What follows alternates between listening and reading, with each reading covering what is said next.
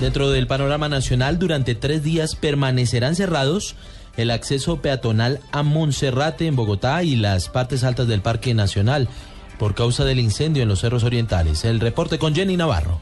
De acuerdo con el director eh, de Parques eh, de Bogotá, Larry Álvarez, la presencia de humo en el sector debido al incendio que se registra en los cerros orientales, ya que puede generar problemas de salud de los visitantes a estos parques. La idea es iniciar operaciones con helicópteros alrededor hoy de las 3 de la tarde desde el mediodía por el incendio y por la cantidad de humo que se presenta en el ambiente y en los sectores alrededor del mismo. En la medida de lo posible no hacer el sendero por zonas distintas al cerro, distintas del, del y del, pues, del cable, por el que se asciende a, a, Montserrat. Agregar que no se va a celebrar misa durante estos tres días en la iglesia de Monserrate. Se recomienda además no hacer actividades físicas prolongadas durante la mañana en las zonas cercanas al incendio. Jenny Navarro, Blue Radio.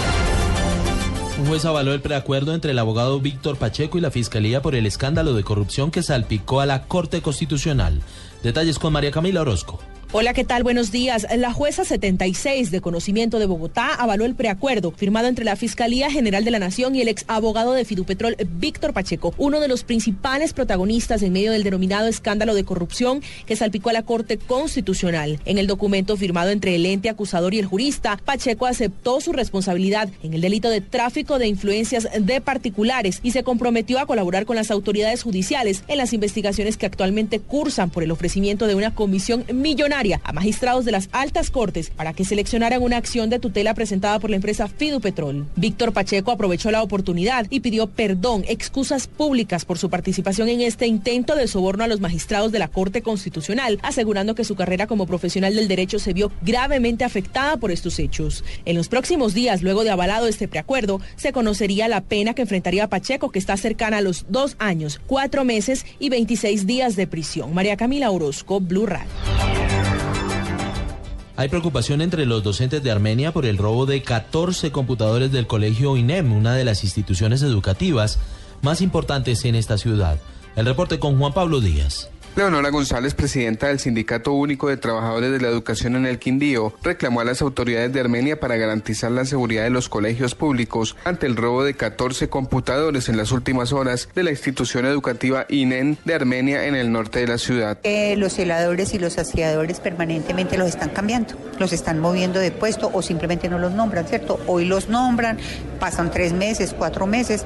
Entonces esa rotación y esa dejación del cargo permanente pues y el tipo mismo de vinculación hace que no se tenga como ese sentido de pertenencia. Entre tanto, las autoridades judiciales investigan y buscan a los delincuentes responsables que aprovecharon la oscuridad de la noche para cometer el robo. Desde Armenia, Juan Pablo Díaz, Blue Radio. En noticias deportivas, el jugador colombiano Edwin Cardona se reportó con gol en la Liga Mexicana con el Monterrey que perdió con el Querétaro del otro colombiano Gerson Candelo. Información con Joana Quintero.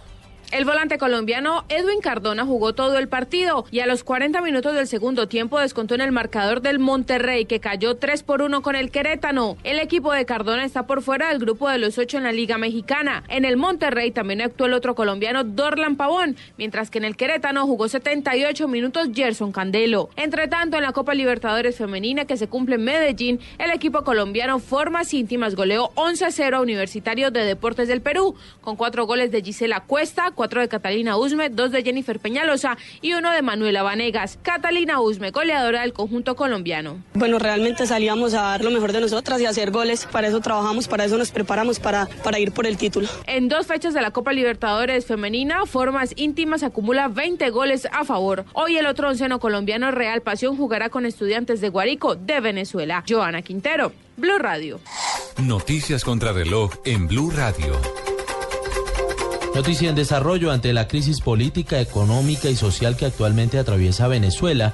Militantes del Partido Socialista Unión Unido de, este país están rompiendo sus lazos chavistas para cambiarse a la dirigencia democrática, argumentó José Martínez, coordinador electoral del PSUV, que estamos rompiendo nuestros lazos con el PSUV porque a pesar de que en algún momento creímos en Hugo Chávez y Nicolás Maduro, no podemos seguir defendiéndolos.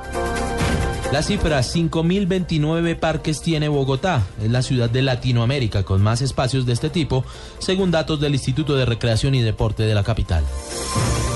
Estamos atentos a seis miembros de ETA, entre ellos el ex jefe del aparato militar Miquel Carrera Sarobe, que comparecerán desde el lunes ante la justicia en París por el asesinato de un policía francés en el año 2010. Está la última víctima de la organización separatista Armada Vasca.